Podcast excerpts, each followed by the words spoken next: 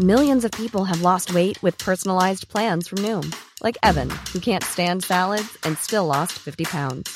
Salads, generally, for most people, are the easy button, right? For me, that wasn't an option. I never really was a salad guy. That's just not who I am. But Noom worked for me. Get your personalized plan today at Noom.com. Real Noom user compensated to provide their story. In four weeks, the typical Noom user can expect to lose one to two pounds per week. Individual results may vary.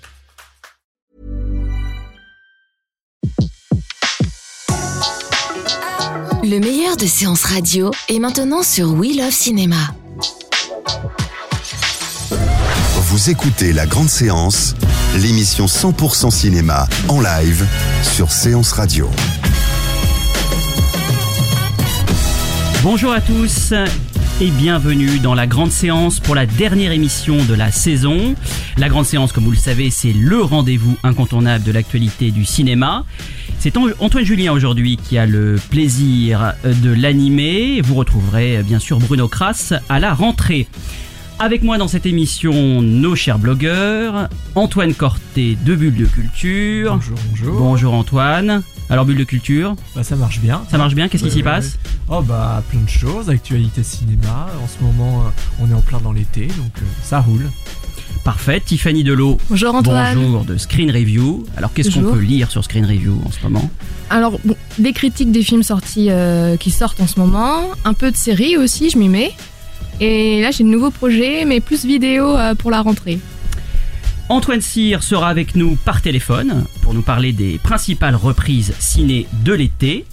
Notre invité aujourd'hui est le producteur Marc Missonnier, euh, directeur de la société Fidélité Production avec son compère Olivier Delbosque.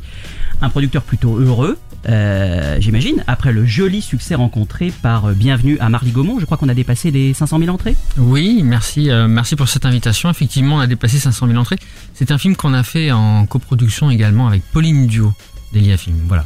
Donc un joli succès, vous y attendiez? On l'espérait, on a tout fait pour. En tout cas, euh, moi je m'étais dit que, enfin, j'avais comme objectif de dépasser les 500 000 entrées, ce qui est le cas. On devrait faire, je pense, 600 000 entrées. Donc on est, très content. C'est un joli film, je pense. Euh, voilà, qui transmet des, valeurs euh, importantes et positives, euh, surtout en ce moment, quoi. Oui, c'est un film en effet qui est tombé au bon moment. Euh, N'hésitez pas, chers auditeurs, à interagir, nous appeler, euh, poser des questions. Nicolas Balazar. Bonsoir à tous. Donc pour interagir avec nous, c'est sur Twitter Séance Radio avec le hashtag La Grande Séance. Vous pouvez poser vos questions et euh, interagir globalement à l'émission ou sur notre Facebook Séance Radio. Merci Nicolas. Alors au sommaire de cette émission, les tops et les flops français et américains, les coups de cœur et coups de gueule de nos blogueurs. Alors les événements ciné de l'été mais qui ont été un peu perturbés, on en parlera un peu plus longuement, euh, notamment au sujet du cinéma en plein air de la Villette, euh, de Clair de Lune et également du festival d'Angoulême.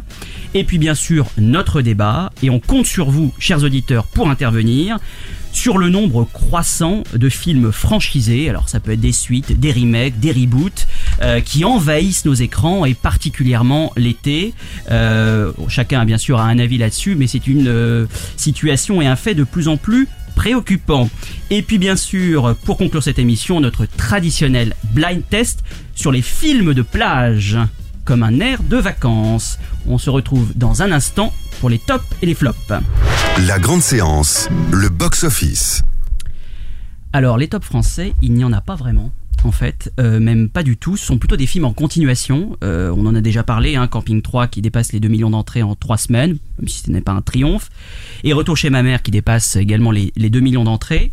Alors, en côté flop français, ça c'est l'actualité euh, qui, le, qui le dit, je, je n'y peux rien. Mais c'est quand même un flop un peu historique parce que c'est rare à ce point-là. Je sais pas si vous l'avez vu, un film réalisé par Ramzi Bedia qui s'appelle Hibou, sorti début juillet. 8000 entrées en une semaine sur une quand même centaine de copies, ce qui fait, j'ai compté, 78 spectateurs par copie. C'est c'est vraiment très rare hein, de voir un, un score pareil, sorti début juillet. Euh, Marc Missonnier, votre mot de producteur aguerri, comment on peut réagir devant un tel, euh, une telle absence de, de- public Euh, bah, c'est terrible évidemment parce que je pense que le film avait euh, visiblement, je, je- n'ai pas vu le, film, mais ce que j'en ai vu, moi, m'avait plutôt donné envie. euh, ça avait l'air d'être assez poétique, voilà, des choses assez réussies. Mais, euh, mais, mais un peu ovni. Euh, et c'est vrai qu'aujourd'hui, euh, les spectateurs, vous allez parler des, des franchises et des reboots, hein, donc euh, voilà, on est dans le sujet. Les spectateurs ont envie d'être rassurés et quasiment de savoir ce qu'ils vont voir avant d'y aller, quoi. Ce qui est un peu terrible. Et donc, euh, eh ben, quand on est un peu différent, un peu euh, spécifique, c'est dur d'exister. Bah, Le, le film en plus est complètement décontenançant. C'est vrai que du coup, on, euh, on n'a pas l'habitude de voir cet acteur-là dans ce, dans ce domaine un peu, un peu sérieux et un peu innovant. Et là, effectivement, euh, moi, j'ai pas été emballé par le film. Non, puis moi je le dis Moi souvent, non plus. pas de promo quoi. Euh, Enfin, oui, enfin, moi je, ce, film-là, si, si, il y a eu un peu de promo, quand même. quelques- vraiment quelques jours avant la sortie. Ouais. Enfin, c'est vraiment, euh, enfin, c'est un film dont qu'on peut, Mais effectivement, dont on peut rater l'existence si on je fait pas attention. Le public a, a pas cerné euh, le discours que, que Ramsey voulait nous apporter. Donc, euh, effectivement, il n'a pas été. Donc là, en effet, un film est passé complètement au travers. Autre, euh, autre flop, là, c'est une beaucoup, beaucoup plus grosse sortie. Une comédie sortie la semaine dernière, Débarquement immédiat, qui était la nouvelle comédie euh, du réalisateur de Qu'est-ce qu'on a fait au bon Dieu. Euh, là, qui n'est pas non plus, euh, qui ne réalise pas un score très brillant. 160 000 entrées en 5 jours, mais sur plus de 500 copies. Euh, C'était sans doute la seule grosse comédie française euh, de- du mois de juillet. Euh, là non plus, ça n'a pas été très euh, brillant. Côté américain, en top, c'est quand même un top. C'est le cinquième volet, donc on peut pas dire le contraire. L'âge de glace et loi de l'univers, un million d'entrées en cinq jours. C'est le cinquième volet de la franchise. Et il n'y a pas vraiment d'épuisement. Oh non, mais ça m'étonne pas. hein. Puis en plus, nous, c'est l'été, donc les enfants traînent leurs parents euh, pour voir le film. Et Bien. puis, non, mais Au ça fait des- toujours rire, c'est toujours mignon. Au enfin, niveau ça des fait du entrées, bien. il n'y a pas d'épuisement. Quand on y va, on est un peu épuisé. quand même. Voilà, bon, bah, c'est c'est- quand même une franchise qui, moi, me m'épate par sa, par sa longévité, par son attente. Il y avait en plus Le Monde de Dory qui sortait juste avant. Il y aura Comme des bêtes qui sort Qui la semaine prochaine. aussi et qui marchera. Euh, voilà, on pourrait penser qu'il y avait un trop plein, et ben non, c'est- c'est toujours aussi euh, suivi. Et puis côté flop américain, alors c'est relatif, mais c'est quand même pas brillant pour un blockbuster, et on va parler tout à l'heure des, des blockbusters. C'est la nouvelle version de Tarzan, euh, réalisée par David Yates. Alors, je ne sais pas si vous l'avez vu, qui fait 800 000 entrées en 12 jours. C'est quand même pas brillant pour un, un blockbuster de ce calibre. Ben, le pauvre Tarzan, on a envie de l'aimer et tout, on a envie de, de, de le voir comme une espèce de super-héros, héros euh, de la jungle, mais je sais pas si c'est son look qui fait ça, mais il a un côté pas très crédible en fait, euh, et on a plus envie de se moquer de lui que, que de l'encourager, je trouve. Peut-être ça qui fait que les gens n'ont pas accroché. En tout cas, un échec de plus. Dans un instant, c'est l'actualité des blogueurs. La grande séance, l'actu cinéma des blogueurs. Alors Tiffany, vous nous parlez du Bon Gros Géant, le nouveau film de Steven Spielberg qui est dans les salles depuis aujourd'hui, et de la vague nostalgique des années 80. Dites-nous tout. Oui, alors même avec, euh, je sais que ça fait pas trop référence aux années 80, le bon gros géant, mais pour moi si, parce que c'est quand même Spielberg, et Spielberg c'est quand même lui qui nous a offert les plus, euh, les plus gros euh, films et tous les œuvres pop culture des années 80. Et bon, le, le bon gros géant, je, je suis assez divisée, euh, parce que ce n'est pas mauvais en soi, mais euh, c'est assez décevant, parce que déjà c'est trop long. Pour Alors un juste, il faut rappeler que c'est une euh, adaptation hein, d'un oui. livre de Roald Dahl, hein. auteur voilà. bien connu, notamment pour Charlie et la chocolaterie. Et... Mathilda, Voilà. Fantastic Mr. Fox. Mais c'est vrai que par exemple, la Charlie Cha- et la chocolaterie, sans être un, un chef-d'œuvre non plus, c'était beaucoup plus réussi euh, de la part de Tim Burton. Euh, voilà, on, on s'ennuyait pas, euh, il y avait c'était rythmé, euh, les enfants étaient plutôt bons. euh, Et là, c'est exactement ce qu'il n'y a pas dans Le Bon Gros Géant. Je trouve que le côté positif du Bon Gros Géant, c'est déjà que visuellement, c'est assez sympathique. Il y a vraiment de très beaux plans, notamment lors d'une fameuse chasse aux rêves. Donc, j'en dirai pas trop. Et je trouve que l'acteur qui incarne le Bon Gros Géant, Mark euh, Rylance, est excellent et émouvant. dans sa voix est vraiment, moi, m'a vraiment touchée. Euh, mais par contre, voilà, c'est beaucoup trop long. En tant qu'adulte, moi, je me suis pas sentie euh, concernée par le film. Euh, contrairement, par exemple, au Monde de Dory sorti il y a quelques jours, où là, il y en avait autant pour les enfants que pour les adultes. Dans le Bon Gros Géant, j'ai l'impression qu'il y en a que pour les enfants. Donc, du coup, moi, j'ai pas été, je me suis pas sentie concernée. Et, c'était, et encore, les enfants, je pense qu'ils vont pas non plus trop aimer. Pourquoi? Parce que c'est trop long et ils vont décrocher au bout d'un moment. Et surtout, c'est difficile de d'être euh, de se laisser emporter par l'histoire puisque la petite n'est pas très euh, n'est pas très convaincante. Et euh, du coup on n'arrive pas à s'attacher et enfin donc pour moi c'est vraiment une déception surtout de la part de Spielberg quand même qui nous habitue à mieux Ça manque cruellement d'enjeux aussi, ce bon gros géant. Moi, j'ai Oui. j'ai pas été du tout euh, pareil comme toi. Je, je me suis demandé, mais qu'est-ce qu'il veut nous dire? Qu'est- Qu'est-ce qu'il fait là? Parce que le, les méchants sont pas très méchants, les gentils, on a envie de les claquer. voilà c'est ça oui mais surtout c'est assez décevant parce qu'on se dit Spielberg plus Disney enfin on- ça promettait quelque chose quand même de gros et puis euh, non au final euh, je pense que c'est pas c'est pas forcément une bonne alliance au final quoi. Il aurait dit, alors est-ce que c'est vrai? Bon, On va le croire, euh, qu'il avait envie de faire ce film pour ses enfants, qui adoraient le roman de Roald Dahl, et donc c'était un cadeau qu'il voulait leur offrir. Je suis pas sûr que ce soit un cadeau qu'il nous offre nous Voilà. en pour, pour les spectateurs parce que c'est vrai que c'est un film euh, euh, qui me paraît terriblement mineur quand même hein, dans, Oui, la, complètement. dans, dans- dans sa Mais filmographie. ça, c'est le problème des réalisateurs et des acteurs qui veulent faire des films pour leurs enfants. Et c'est insupportable parce que bon, c'est bien joli et tout, c'est bien mignon, mais, mais bon, le, le- le but, c'est quand même de plaire au plus grand nombre et à chaque fois, c'est pas, pas le cas, quoi. Et alors, le film est donc produit par la fameuse euh, société de production Amblin Entertainment, qui existe depuis les années 80 et donc qui nous ramène tous dans les années 80, les films de, de notre enfance. Et vous, voulez donc nous parler aussi de cette époque-là à travers une série, je crois. Oui, voilà, alors c'est une série euh, qu'aurait complètement. euh, Enfin, Spielberg aurait complètement. euh, pardon, je ne sais pas parler. Qui aurait pu complètement euh, la, réaliser dans les années 80. Ça s'appelle Stranger Things. Ça passe sur Netflix. Donc, pour ceux qui n'ont pas encore la fameuse plateforme, c'est le moment de, l'acquérir. C'est une série voilà, qui se passe dans les années 80. Il y a un petit garçon qui disparaît. Et sa mère et ses amis, qui nous donnent un petit goût de Goonies, euh, bah, partent, partent à sa recherche, euh, tentent de savoir où il est, est-ce qu'il est mort, est-ce qu'il a juste disparu, on ne sait pas, on ne sait rien, et on se laisse embarquer dans cette histoire. C'est drôle, c'est émouvant, il y a, y a du suspense, il y a du fantastique, euh, il y a une jeune fille euh, qui, qui a certains pouvoirs, elle est mystérieuse, on ne sait pas d'où exactement elle vient. Enfin, voilà, il y a que lui épisode. Alors souvent, je trouve qu'il y a des séries où il y a trop d'épisodes, là, il n'y en a pas assez. Voilà, c'est vraiment génial et il y a du Goonies, du Poltergeist, du E.T., du Rencontre du troisième type. euh, Une grosse influence donc de Spielberg, mais pour le coup le, le meilleur du Spielberg. Donc à découvrir là en ce moment sur Netflix. Euh, merci Tiffany. Antoine Corté, vous allez nous chanter un petit air ou pas Aussi beau que Florence Foster Jenkins Ah bah oui, je suis prêt. Alors, je suis préparé on, va, on, on va quand même épargner l'auditeur, hein, parce que déjà le- la vision du film est, est dure un peu pour nos oreilles. Euh, Florence Foster Jenkins, rappelons-le, c'est l'adaptation, alors pour le coup, de l'histoire vraie de cette désormais fameuse diva euh, qui chantait comme une casserole, hein, et, euh, et voilà, qui a déjà inspiré un film français, bien sûr, Marguerite de Xavier Giannoli. Euh, Antoine, alors, quel, y a-t-il des différences Alors, vous, vous avez le producteur de Marguerite euh, en face de vous, Alors, donc euh, dites-nous tout. Alors déjà, effectivement, c'est pas parce que le producteur est là. Je, je tiens à rappeler euh, à nos auditeurs que pour moi, Marguerite, c'était mon film numéro 1 de l'année euh, précédente. C'est gentil, merci. Je le pense aussi. Et donc du coup, euh, effectivement, si on vient faire une comparaison aujourd'hui avec euh, Florence Foster Jenkins, c'est malheureusement un petit peu pour descendre Florence Foster Jenkins, même si je trouve quand même que le film a énormément de qualité et fonctionne sur pas mal de choses. Mais effectivement, face à Xavier Giannoli, il souffre énormément la comparaison. Euh, de manière assez globale, euh, je trouve que Florence Foster Jenkins est quand même plus proche de, de la réalité et plus proche de l'histoire vraie à mon sens.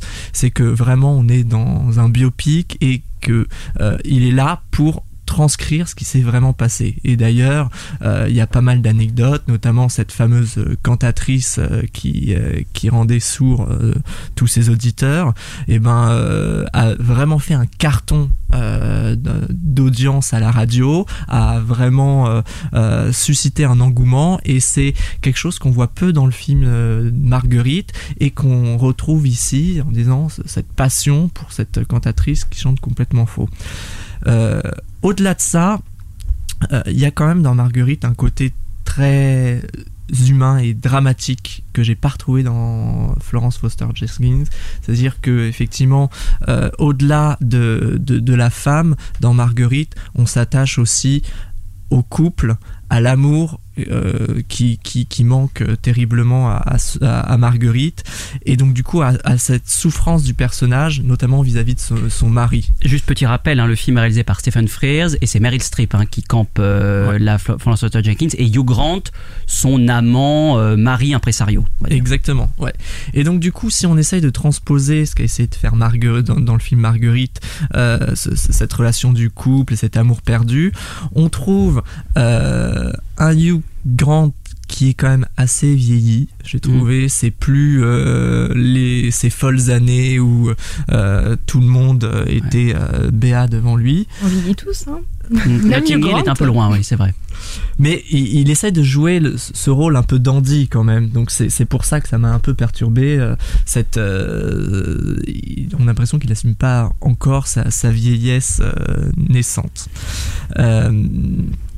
Et puis du coup, euh, on est aussi sur un film, même s'il y a un des côtés très dramatiques, mais qui est aussi à la sauce américaine et un peu formaté, et notamment beaucoup plus drôle que Marguerite.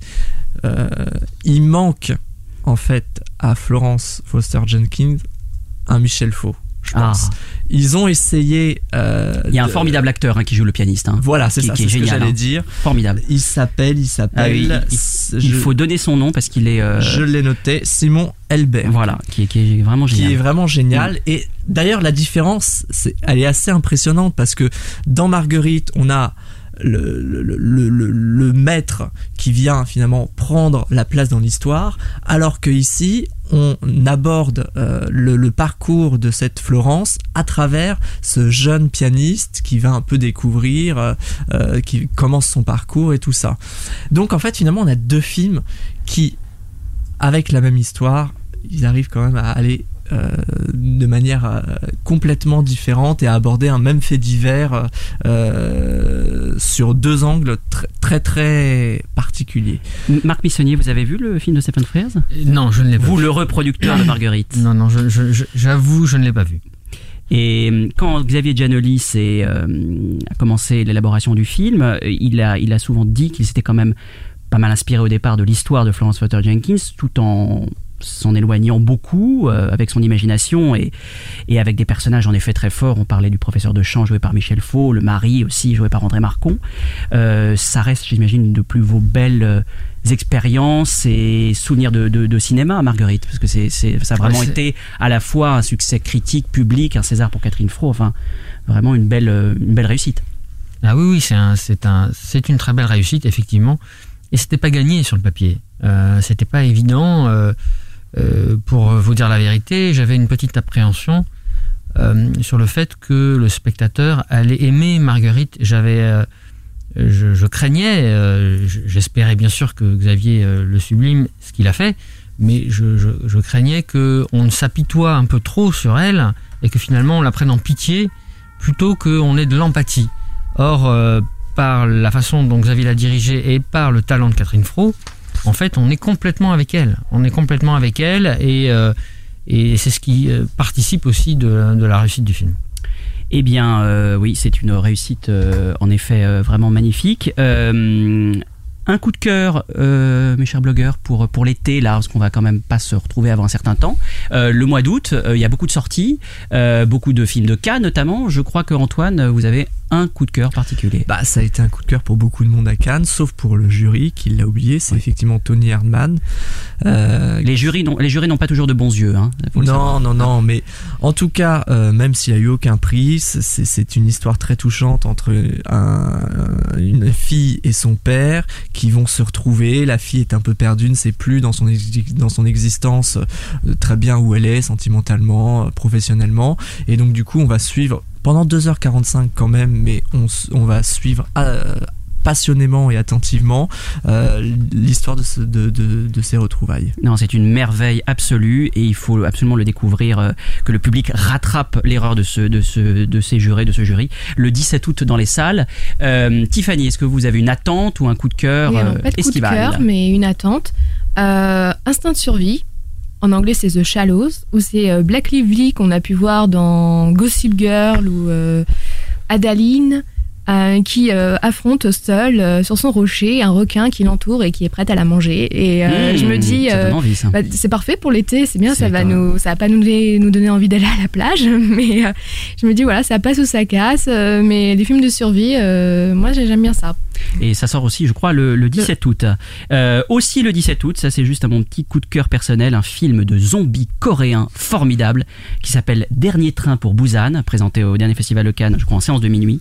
Euh, c'est un film qui renouvelle le genre, qui est une, qui est formidablement rythmé, réalisé, qui est gore sans être trop gore, avec en plus un sous-texte social et politique vraiment pertinent.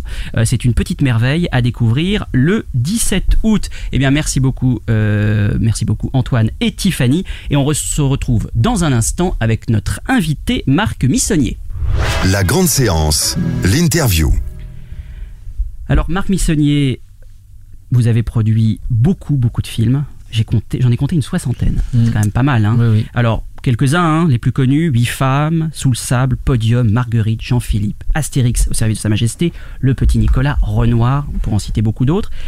Votre grosse actualité, enfin votre future grosse actualité, c'est la sortie de l'Odyssée de Jérôme Salle, consacrée au commandant Cousteau, avec euh, Lambert Wilson euh, dans le rôle du commandant Cousteau, Pierre Ninet dans le rôle de son fils et Audrey Tautou. Euh, le film sortira le 12 octobre, euh, fera je crois l'ouverture du prochain festival d'Angoulême. Tout à fait. Alors, au vu des images qu'on a déjà pu découvrir, il s'annonce très ambitieux. Est-ce que vous pouvez nous raconter un peu cette aventure? A dû être exaltant à vivre. Euh, c'est un projet que on mène depuis euh, un bon moment. Euh, ça fait mm, presque 9 ans maintenant que Jérôme a eu cette envie. Jérôme, dont on avait produit avec Olivier, mon associé, le premier film, Anthony Zimmer, pour ceux qui l'ont, pour ceux qui l'ont vu, avec Sophie Marceau et Yvan Attal.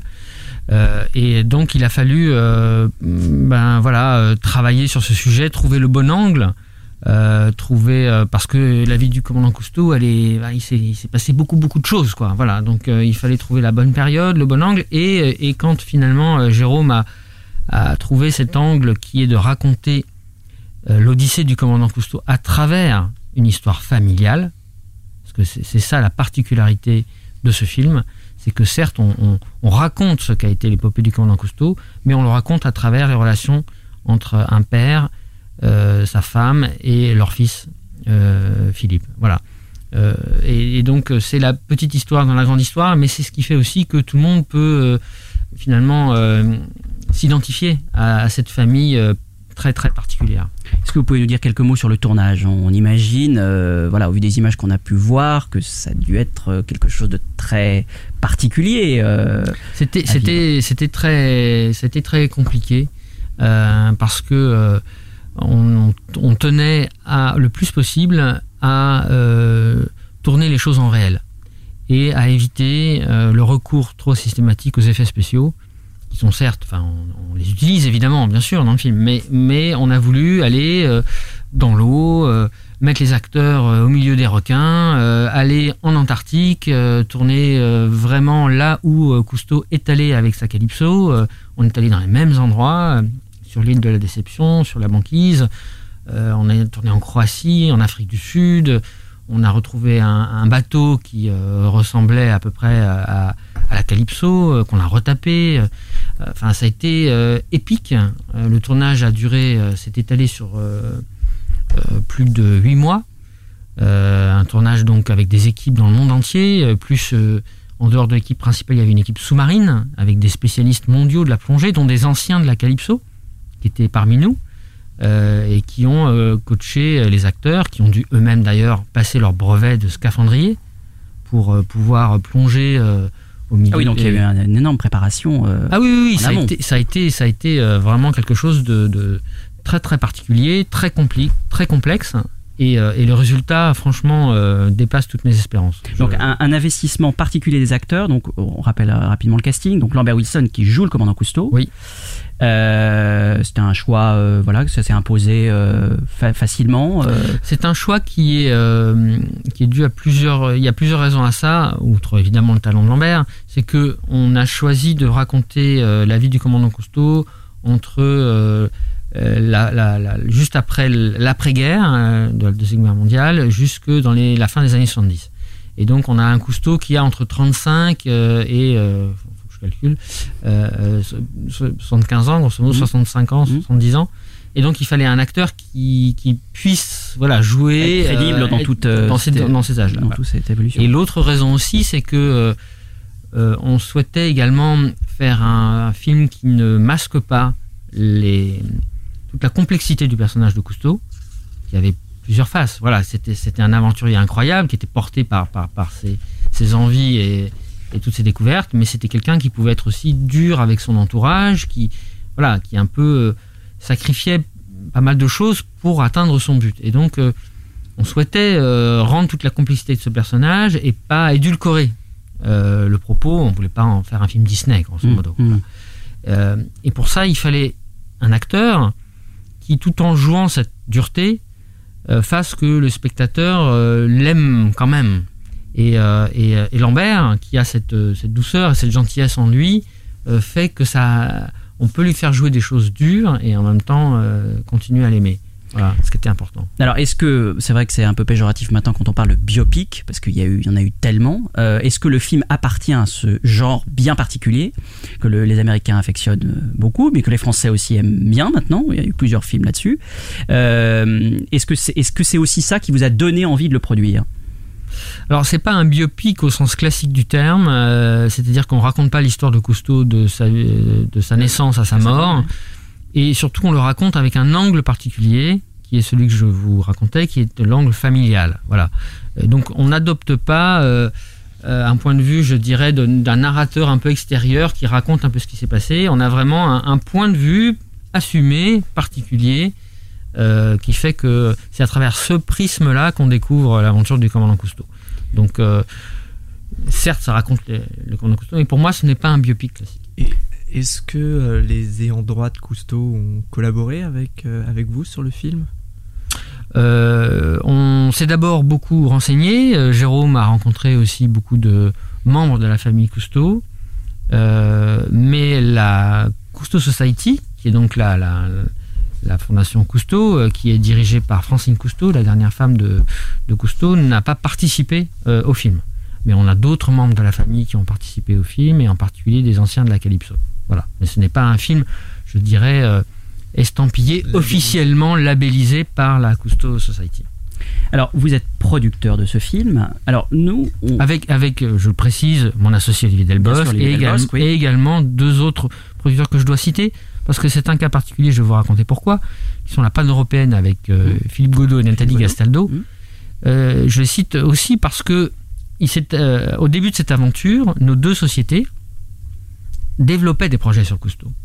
Et alors que dans d'autres cas de figure, on a, on a vu souvent Ouais, bah, finalement qu'il y a eu concurrence, quoi. il y a eu deux, films qui projets ont pu se monter, qui c'était à savoir ce- celui qui allait sortir le premier. On a décidé de faire autrement et de se réunir et de coproduire ensemble ce film. Et on n'était pas trop euh, de deux sociétés pour, euh, pour mener ce projet à bien. Alors, le, rôle du producteur, nous, on ne le connaît pas forcément. Euh, quand vous choisissez de vous investir dans, un projet, dans une aventure, que ça peut durer des années et des années, le rôle du producteur, il, est, quoi exactement? On, on pense, nous, comme ça, un peu naïvement, que c'est la personne ou les personnes qui vont trouver de l'argent pour financer un film, mais ça n'est pas que ça. Est-ce que vous pouvez nous, nous dire quel est exactement votre, votre rôle Eh bien, mon rôle euh, consiste à être présent du début à la fin de la vie d'un film. Quand je dis euh, au début, c'est-à-dire à la naissance. Euh, par exemple, sur Cousteau, lorsque Jérôme a eu cette idée, il a fallu engager Jérôme et un co-scénariste pour travailler avec lui sur le scénario. Et donc, on développe, on appelle ça le développement. Donc, on, on- on participe à des, enfin, on organise des réunions d'écriture où on lit différentes versions de, scénarios. Et quand on a un scénario abouti, euh, on, envisage le casting, donc euh, on engage des, un directeur de casting, on fait le casting, on, engage un, directeur de production pour savoir combien ça coûte. Et une fois qu'on a tous ces éléments-là, le coût d'un film, son, son, son équation artistique, le réalisateur, son casting, eh bien, on, effectivement, on va chercher l'argent pour le, financer. Et ensuite, une fois que cet argent est réuni, et c'est pas toujours simple parfois, euh, eh bien, on le fabrique. Euh, C'est-à-dire qu'on engage tous les techniciens, tous les acteurs pour euh, fabriquer le film. Et on est ensuite présent au moment de la sortie du film avec le distributeur pour les sorties à l'étranger. voilà, donc c'est un, c'est un rôle qui est un rôle de, l'ombre, euh, méconnu, mais qui est, euh, mais qui est très important pour, pour la vie d'un film. Et est-ce que ce rôle a évolué, euh, vous qui pratiquez ce métier depuis longtemps Est-ce que la place du producteur a évolué on, dit, je crois que c'est vrai, qu'il y fut un temps où certains producteurs jouaient leurs films sur un tapis de casino. Alors on n'en est sans doute plus là, mais est-ce que, sans aller jusqu'à ces extrêmes, est-ce que vous, vous sentez une évolution par rapport il y a 10, 15 ou 20 ans Pas vraiment, pour être honnête. Ça reste le même métier. Après, euh, ce qui peut changer, c'est la façon dont les films se financent. Il y a, il y a euh, certains euh, partenaires financiers qui sont moins là et d'autres nouveaux qui arrivent. voilà, donc, mais ça reste la même chose. Il y a eu l'arrivée du numérique qui a changé, j'allais dire techniquement, la façon de les faire, les films, mais finalement, ça revient toujours un peu au même. Donc, et quant à jouer un film au casino, ça dépend des films. Il y a des films sur lesquels on est euh, plus à l'aise et d'autres sur lesquels on est euh, beaucoup plus à risque. Sur l'Odyssée, euh, avec mes, mes camarades producteurs, nous prenons d'énormes risques. Voilà, c'est un film qui n'aurait pas pu se faire autrement. Et donc, on touche tous du bois et on prie tous, on met des cierges pour que le film cartonne parce qu'il faut il faut qu'il cartonne. C'est un budget de combien, l'Odyssée? Euh, on est à plus de 20 millions d'euros, ce qui est euh, beaucoup d'argent, mais en même temps euh, assez peu quand on veut faire un film qui se tourne aux quatre coins du monde. C'est un film pour lequel euh, les Américains auraient dépensé euh, 100 millions de dollars, c'est évident. hein. Mais vu les, images, j'ai vu la bande-annonce et quelques photos, je pense que l'argent il a été mis au bon endroit parce que moi personnellement j'ai un bon feeling, je sens bien. Dès les premières photos, ma première pensée ça a été de me dire que ça a l'air, d'être un film vraiment magnifique. Autant euh, visuellement que, l'histoire. Enfin, moi j'ai vraiment hâte de le voir. Eh ben, écoutez, je- je- j'espère que votre attente ne sera pas déçue, mais en tout cas, oui, euh, vous disiez, euh, on a l'impression que l'argent est à l'écran. Ça, je vous le confirme. Euh, et effectivement, tout le monde d'ailleurs a fait des efforts, les acteurs y compris. Et ce qui est à noter quand même, c'est que aujourd'hui, faire ce genre de film-là en France, ces films, ces grands films d'aventure, qui d'ailleurs ont une vocation familiale, populaire, euh, complètement assumée, comme euh, comme à l'époque, par exemple, des films comme Jean de Florette ou des films comme ça. Euh, eh ben, ce sont des films qui sont devenus très difficiles à produire en France. Très, très difficiles. Euh, c'est jugé très risqué. J'espère que les résultats du film nous donneront raison et qu'il pourrait y en avoir d'autres. Pourtant, il s'agit d'une personnalité vraiment très très populaire, très connue des Français, sorte de, mythe presque aujourd'hui, le commandant Cousteau. On a du mal à imaginer que ce soit si difficile de convaincre euh, euh, des partenaires euh, de, de se lancer dans un dans un projet d'une figure. euh, je dis pas que le, euh, que le commandant Cousteau c'est comme le général de Gaulle, mais enfin, y a, y a- c'est presque la statue du commandeur, quoi. C'est ma- malgré tout, c'est compliqué. Oui, c'est compliqué parce que d'abord, c'est pas une comédie.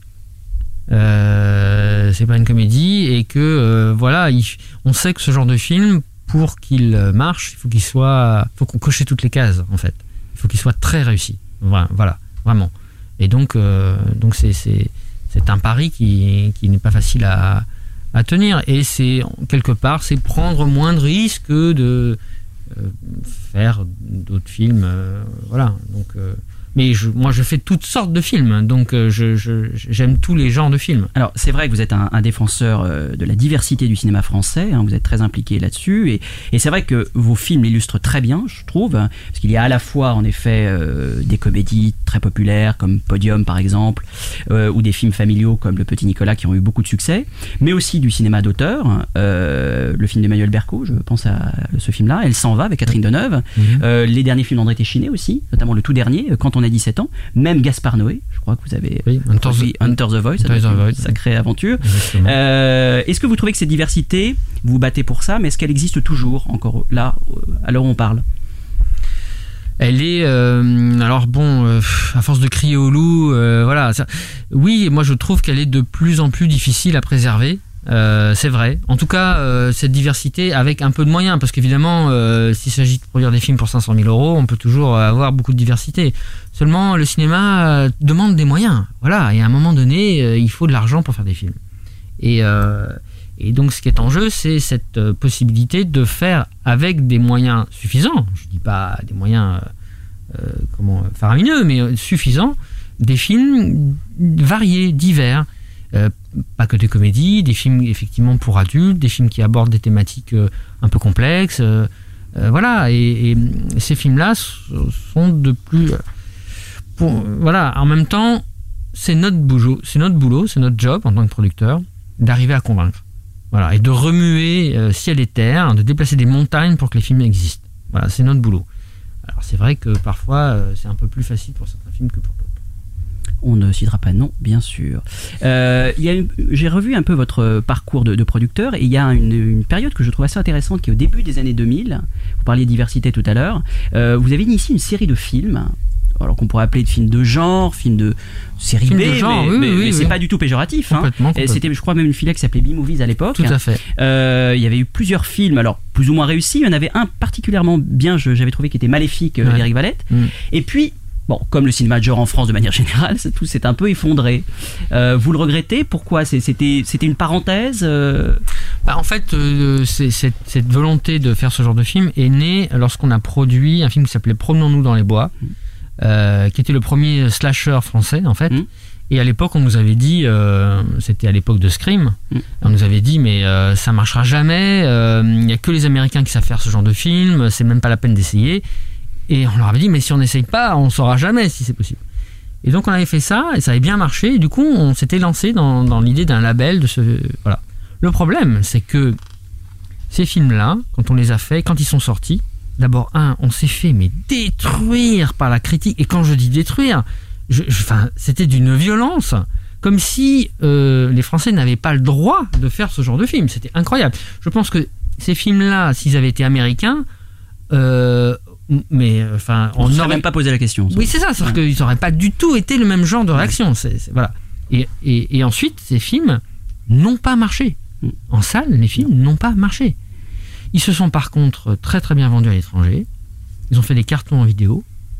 Euh, mais par contre, en salle, donc à un moment donné, euh, donc on en a fait un, deux, trois, quatre. Au bout du quatrième, euh, où on n'arrêtait pas de se prendre des murs dans la figure, on s'est dit, on va arrêter. Voilà, c'est- bien dommage, mais euh, c'était le cas euh, à l'époque. Je pense malheureusement que les choses n'ont pas beaucoup changé. Marc Missonnier, vous restez avec nous et on se retrouve dans quelques instants.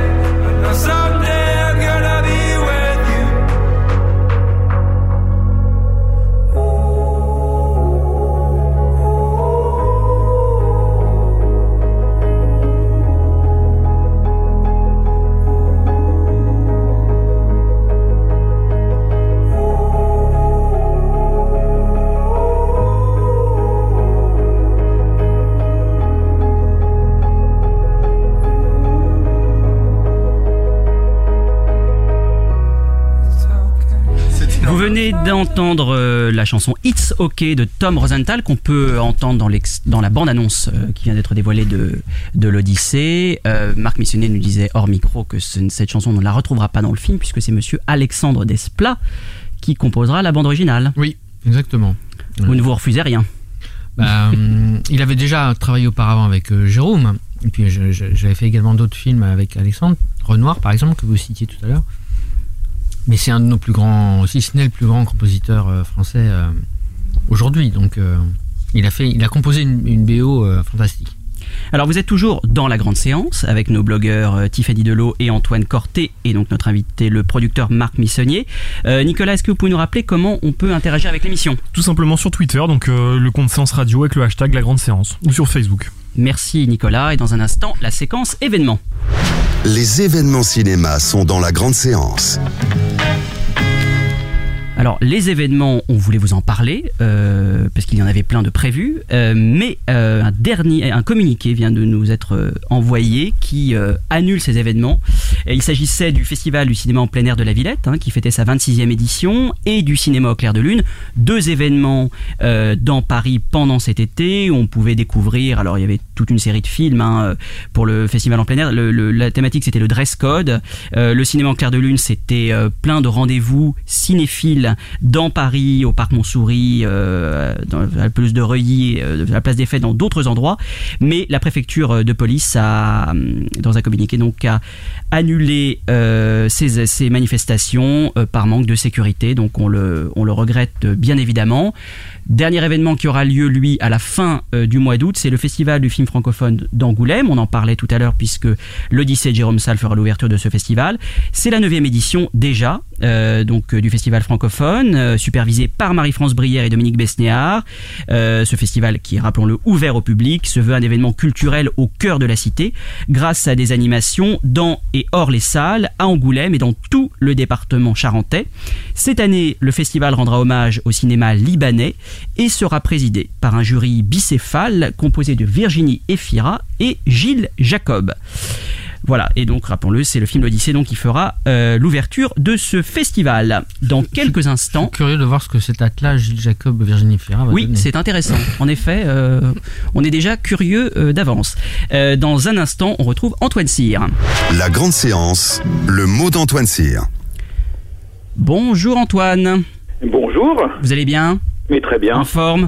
Mais oui, Bon, eh bien écoutez, vous allez nous parler des nombreuses reprises de l'été, mais avant cela, je voudrais juste évoquer brièvement et encourager les auditeurs à redécouvrir ou découvrir peut-être euh, le formidable Little Big Man d'Arthur Penn, euh, qui est vraiment un western unique, à la fois euh, comique, métaphysique, euh, qui est une relecture mal élevée de la conquête de l'Ouest avec un formidable, extraordinaire même Dustin Hoffman en héros candide, en anti-héros plutôt.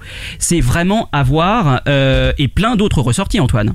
Ah oui, plein d'autres, euh, plein d'autres sorties. Alors dans le registre euh, américain, euh, on a aussi Malik, figurez-vous, parce que la ligne rouge de, de 98, donc le, le film euh, incroyable de, de Malik avec la guerre du Pacifique dans, dans des espaces somptueux qui se mélangent aux hommes, aux animaux, euh, aux, aux voix, l'un des vraiment l'un des grands films fondateurs de, de la légende Malik. Donc la ligne rouge euh, ressort. Euh, et finalement, c'est déjà un classique. Hein. Il a, euh, il a 18 ans ce film.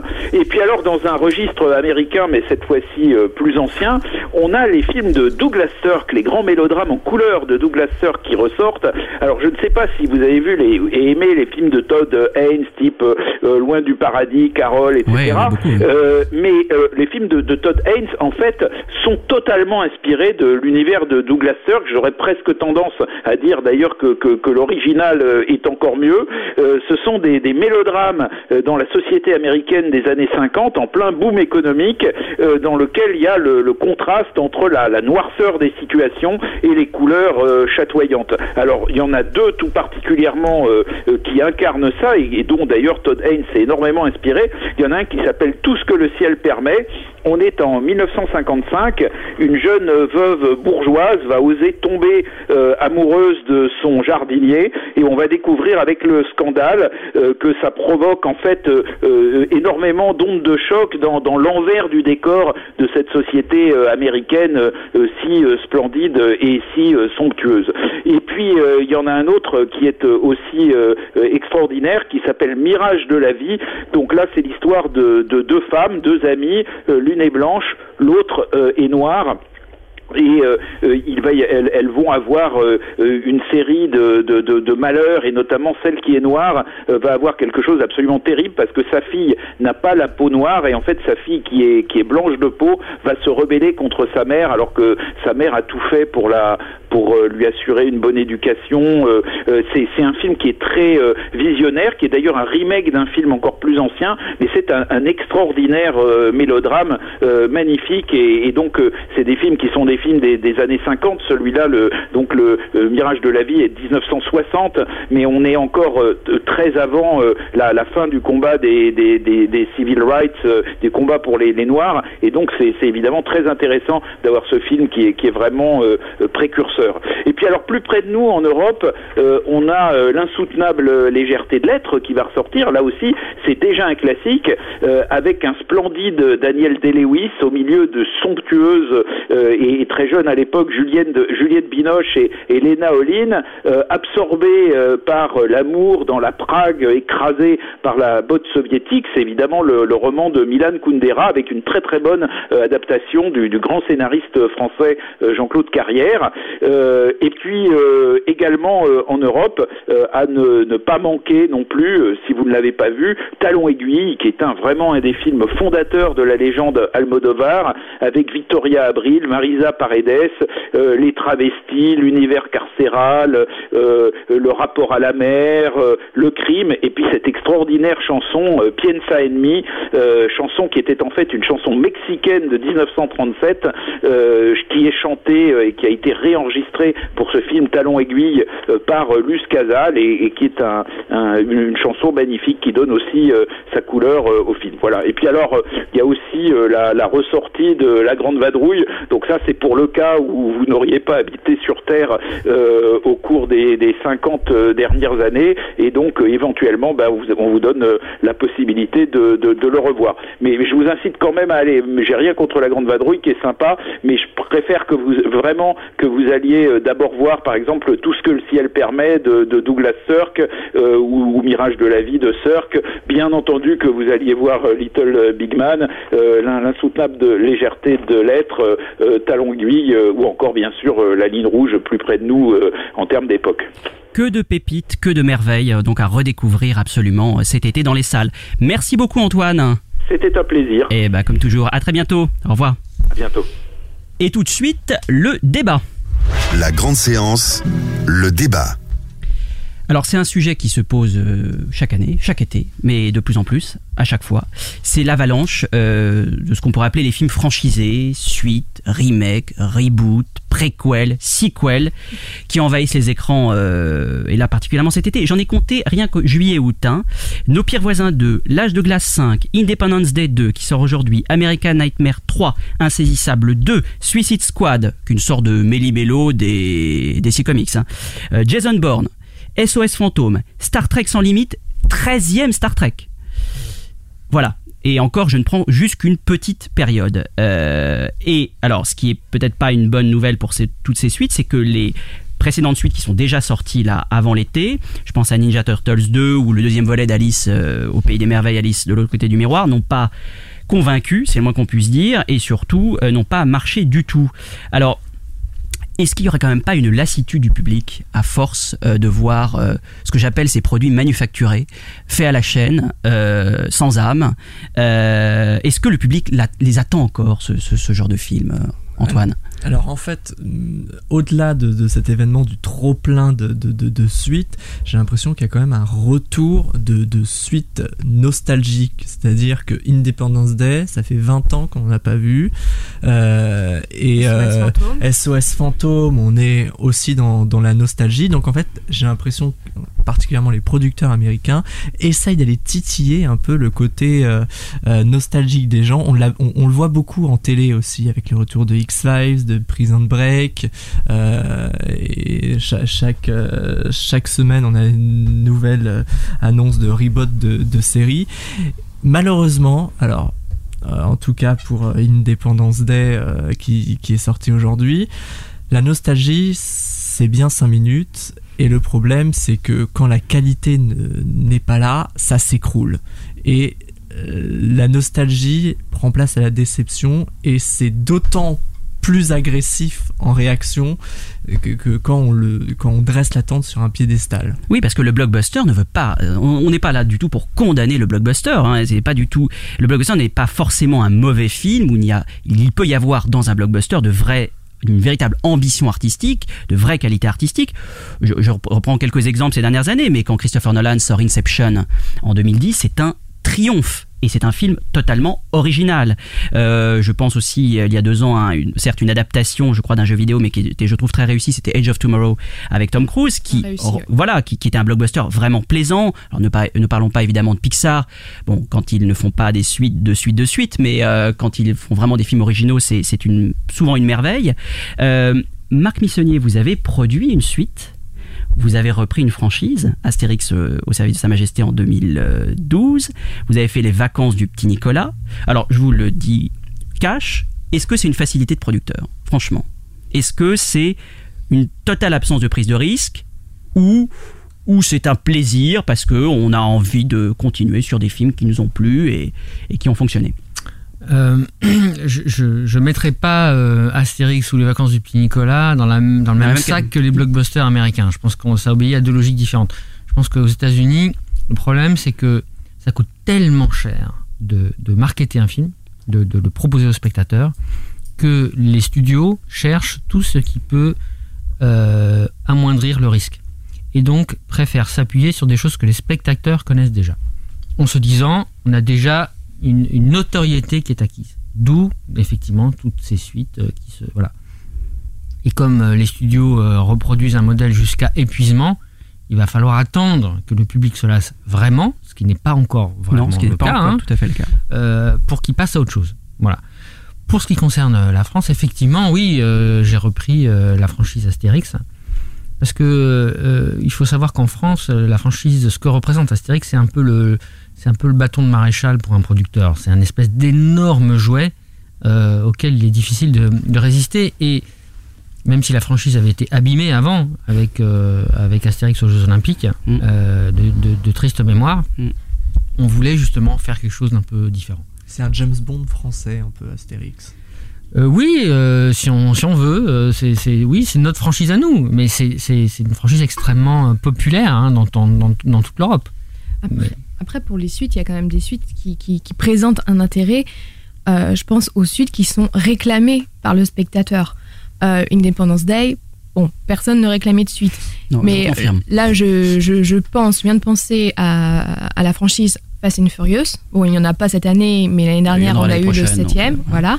Et là, pour le coup, c'est réclamé par le spectateur euh, qui, qui a envie de retrouver ces personnages-là et, et- et de s'amuser parce que c'est rien d'autre qu'un film pour s'amuser.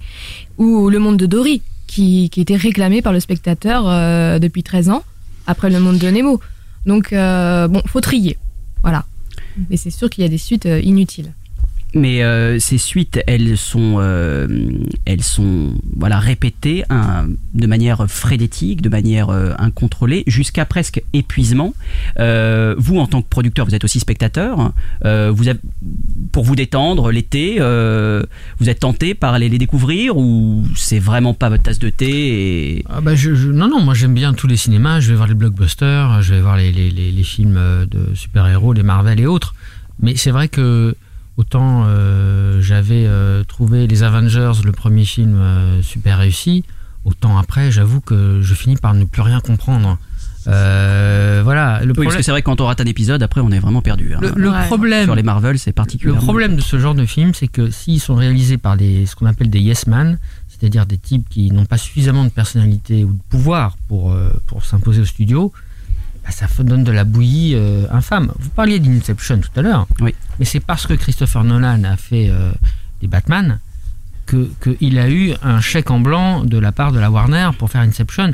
Jamais il n'aurait pu faire Inception, qui a quand même coûté plus de 150 millions de dollars, s'il n'avait pas eu les Batman avant. hein. Oui, mais alors ça, ça, ça montre encore le, le pouvoir rare de l'auteur aujourd'hui aux États-Unis. Christopher Nolan est peut-être le seul à avoir cette stature de pouvoir imposer euh, à, des, à, des, à des producteurs, à des studios, des budgets considérables. Euh, on pourrait citer Interstellar aussi euh, plus récemment, Euh, et, et avoir une vision totalement personnelle. Voilà, un auteur qui, qui, qui réalise un blockbuster. En fait, on a l'impression qu'il y a une dichotomie totale. On ne pense plus cinéaste et blockbuster. On pense faiseur, fabricant et blockbuster. C'est une tradition qui est en train de s'installer, mais qui n'a pas toujours eu n'a pas toujours eu lieu. Et on parlait de Spielberg tout à l'heure. Spielberg est un réalisateur euh, de blockbuster et qui était pourtant un auteur. Je pense que personne le Oui, mais Spielberg n'a jamais réalisé la suite de ses films. Il n'a jamais fait la suite. Il n'a pas fait. Il n'a pas réalisé la suite de Jurassic Park. Il a. Si, si, pour le coup, si. Il avait fait Le Monde Perdu, mais qui n'était pas une. Ah, euh, je croyais qu'il mais c'est sa seule, euh, son, seul écart, je Bon, crois. alors, autant- voilà, autant- voilà. autant pour mais c'est moi. vrai En- qu'il en général, il les produit, mais Voilà, il les réalise pas. Il n'y a, il n'y a pas, euh, il n'y a pas succombé. Antoine? Non, non, non, je disais que effectivement, euh, moi, ce que je constate dans, dans les suites, c'est que euh, ça rejoint totalement ce que ce qu'on était en train de dire. C'est euh, il y a des idées euh, très euh, originales. Dans, le- dans les premiers dans les premiers opus je reprends une dépendance Day c'était pas si mal euh, c'était même génial. Euh, oui on était fasciné par ce Génial, ce- franchement. cet Ah non, mais quand on est Non, jeune, quand on est jeune et qu'on voit très bonne. ça, Faut le revoir, hein. euh, Voilà. Je suis plus vieux que vous, alors c'est non. pour ça. Moi, j'en garde un très bon souvenir d'enfance. Et pour autant, c'est même, c'est même pas une dichotomie entre auteur et blockbuster, c'est que on oublie de prendre des, des auteurs dans certains blockbusters. C'est écrit avec les pieds. Euh, Enfin, c'est même pas écrit d'ailleurs. C'est euh, un, un, un, un bout de papier. Allez, les extraterrestres reviennent. Super. Qu'est-ce qu'ils vont faire? Bah, on va prendre un, un, un, un, un- un vaisseau plus gros, hein, parce que c'est le 2. Euh, on va prendre euh, des actrices plus sexy parce que c'est le 2. Bon, par contre, on prend effectivement malheureusement un Jeff Goldblum plus vieux. Ça, c'est l'effet Hugh Grant tout à l'heure. Tout le monde vieillit aussi. Bon, vous aurez le loisir en tout cas de découvrir ou pas euh, tous ces films durant cet été. Et dans un instant, c'est le blind test. Jouez avec la grande séance. Tout de suite, le blind test dans votre émission 100% cinéma. Donc un peu de farniente pour finir l'émission, les films de vacances, les films de plage. Euh, voilà, le- c'est pas toujours évident, vous allez voir. Euh, premier extrait.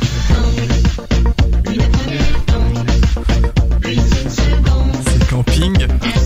Bien joué Antoine. Camping. Deuxième extrait. Fameuse humaine, La petite sirène. j'ai fait mon choix. Un partout.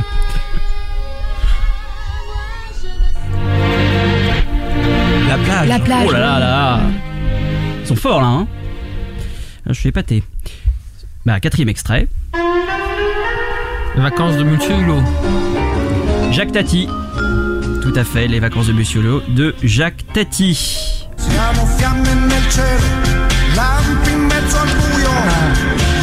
Les bronzés. Ah, C'est c'est pas troisième, suffisant. Les bronzés Le 3. troisième. Les Ouais. bronzés 3, en effet, de Patrice Lecomte, sorti Ah, un peu plus dur là. Là, faut chercher.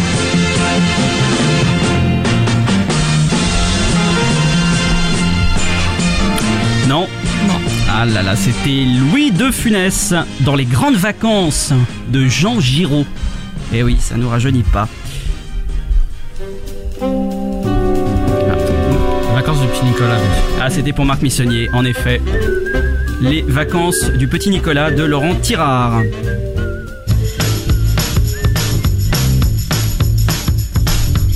Ah, euh, Guillaume Canet, les petits mouchoirs. Ouh, joli Bien, bien. Très joli, en effet.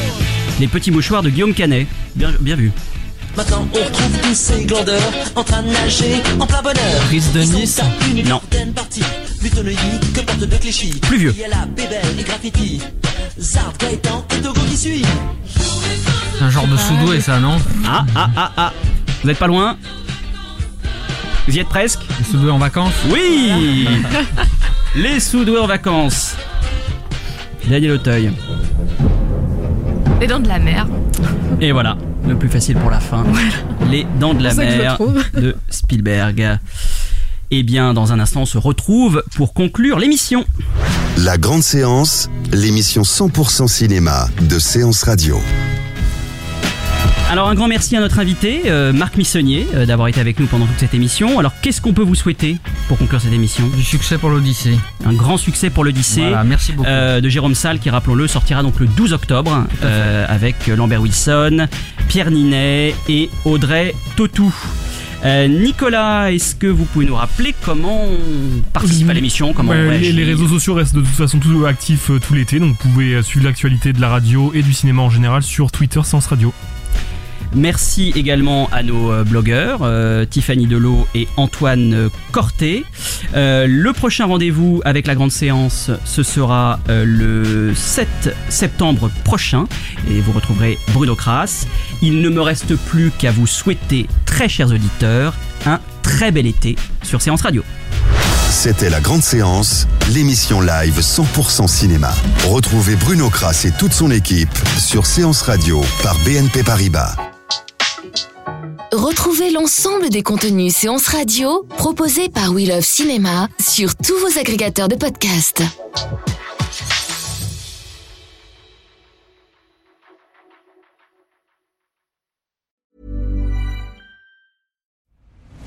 I'm Nick Friedman.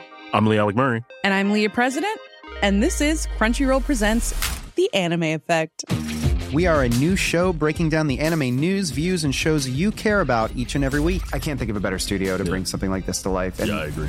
We're covering all the classics. if I don't know a lot about Godzilla, which I do, but I'm trying to pretend that I don't right Hold now. it in, hold it. And our current faves. Luffy must have his due. Tune in every week for the latest anime updates and possibly a few debates. I remember, what was that? Say what you're gonna say, and I'll circle back. you can listen to Crunchyroll Presents The Anime Effect every Friday wherever you get your podcasts. And watch full video episodes on Crunchyroll or the Crunchyroll YouTube channel.